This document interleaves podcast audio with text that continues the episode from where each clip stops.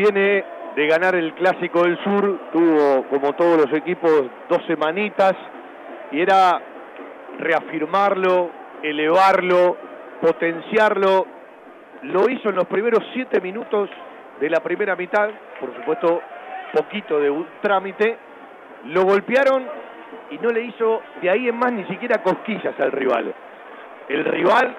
el equipo conducido por Gabriel Milito, la Asociación Atlética Argentino Junior,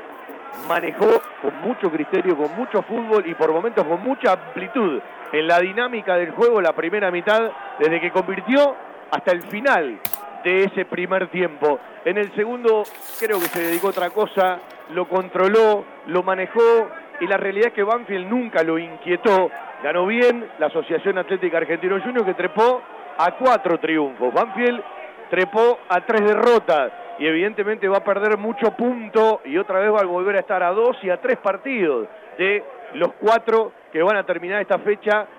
clasificando al cabo de la fecha 8, claro está. Faltan jugar la 9, la 10, la 11, la 12, la 13 y la 14, pero cada vez que se juega una ficha más cerca del final, los puntos que no lográs evidentemente tienen una mayor significancia en cómo vas restando. Y en el arranque de la agenda mensual más apretada de todo el año,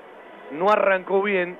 ahora hay que cambiar el chip, hay que mirar el martes y para pensar terminar primero en el grupo C de la Copa Sudamericana es, le diría, fundamental empezar ganando frente al Santos que se supone el rival más difícil del grupo, el martes aquí seguramente con otra seducción, seguramente con otra búsqueda, seguramente con otra cabeza, pero evidentemente corrigiendo muchísimo de lo que hoy Banfield no pudo hacer y la Asociación Atlética Argentino Junior no le dejó hacer. Ganó bien el equipo de Milito, ganó con mucha justicia aquí en el Estadio Florencio Sola y siguen pasando partidos frente a este rival en donde a Banfield le cuesta muchísimo. Nos quedamos en aquel 2015 y en aquel 2010 en los últimos dos triunfos frente a la Asociación Atlética Argentino Juniors. A los 8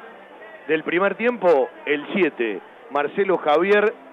Cabrera, el uruguayo, y a los 31, una de cal y una de arena porque después se fue expulsado por un patadón, Agustín Ursi, por actuación del VAR, Luciano Gómez, el correntino, para poner en ese momento el 2 a 0, después que el rival de Banfield estaba marcando mucha diferencia en el juego, un paso atrás en la localía del semestre.